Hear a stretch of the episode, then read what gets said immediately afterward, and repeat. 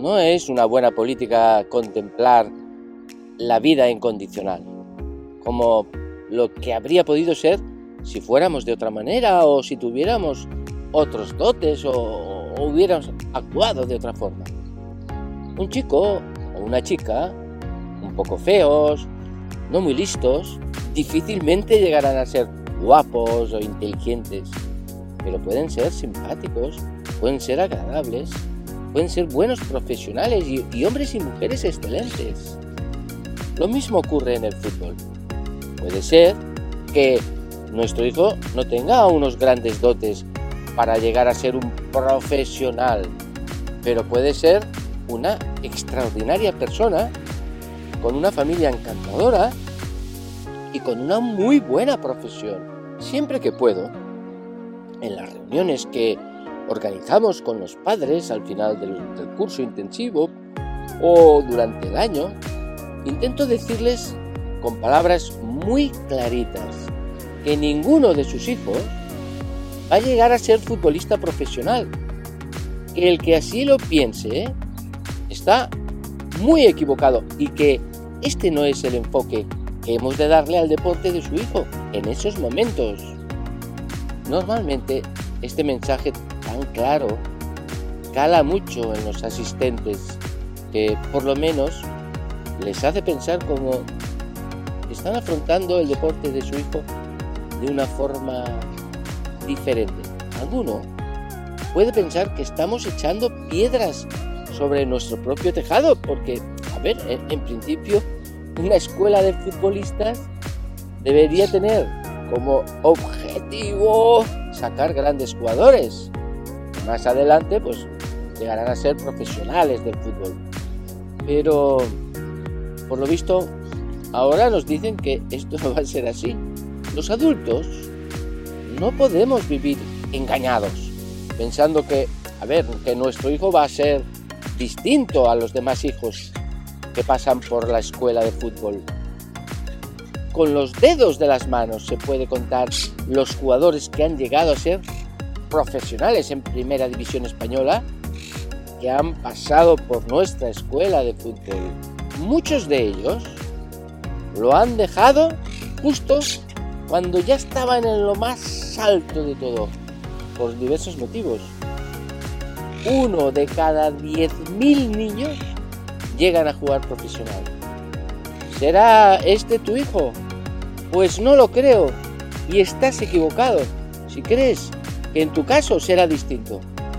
Para los jugadores es un sueño que les empuja a luchar. Sin embargo, cuando me reúno con los jugadores, Nunca les digo esto. Pienso que es un sueño normal que todos hemos tenido en su momento. ¿Quién no ha soñado en ser piloto, bombero, futbolista? Los niños tienen derecho a, soñar porque es una ilusión que les llena por el momento y les empuja a seguir esforzándose por conseguirlo.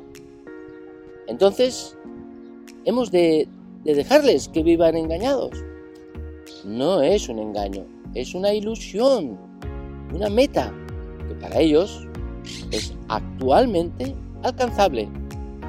Esos objetivos a largo plazo ayudan al niño a esforzarse por conseguir metas y hemos de aprovecharlo para inculcarle esos hábitos que le ayudarán a intentarlo a la vez que adquieren sin darse cuenta esos valores para toda la vida.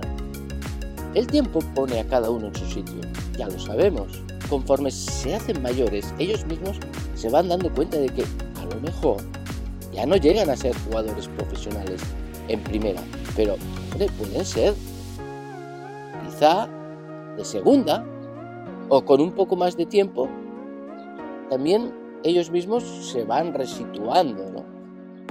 Posiblemente se den cuenta al final que el fútbol les ha servido para disfrutar este deporte y para ser mejor persona, ya que año tras año han tenido que esforzarse para conseguir esos objetivos que el entrenador les ha ido marcando. Han hecho una fuerte amistad con mucha gente, han conocido otros países, otras culturas Y quizá esto no lo hubieran podido hacer jamás si no hubieran jugado al fútbol.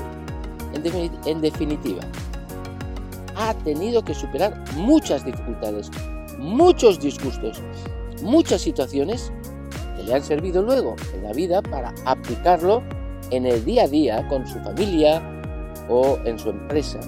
Hemos de ofrecer a cualquier niño que lo desea la posibilidad de aprender a jugar al fútbol, aunque uno no tenga esas grandes cualidades que le lleven a ser una estrella.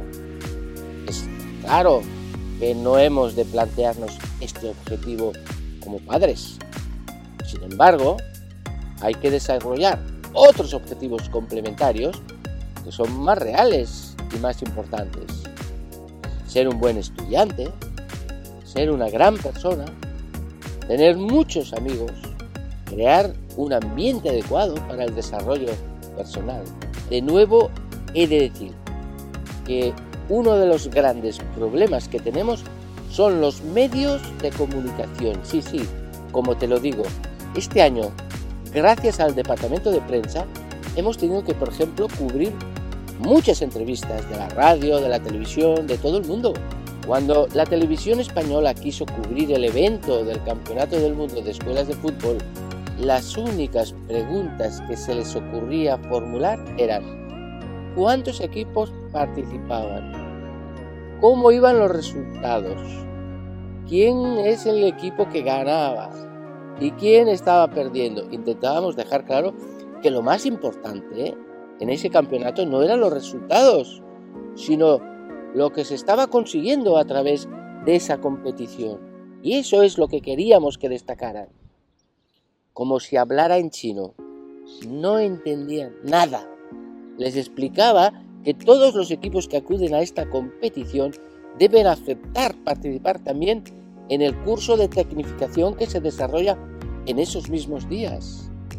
Jugadores de todos los países del mundo se mezclan entre ellos en una convivencia intercultural impresionante, donde los valores del juego limpio, del respeto y el compañerismo están siempre por encima de los resultados. Las páginas web de todas las escuelas de fútbol, mal llamadas así, son simples tablas clasificatorias de los equipos de diferentes categorías. ¿Es eso lo que las escuelas de fútbol deben buscar? ¿Es este el objetivo de los padres? Vamos a cambiar entre todos la concepción del fútbol base, paso a paso, sin prisas, pero con fuerza. No cabe duda que lo vamos a cambiar, porque nos encontramos en todas partes muchos padres con una idea muy clara de lo que quieren con sus hijos, que no es más ni menos que divertirse practicando este deporte. Aunque los otros hacen mucho ruido, somos muchos más los que pensamos así.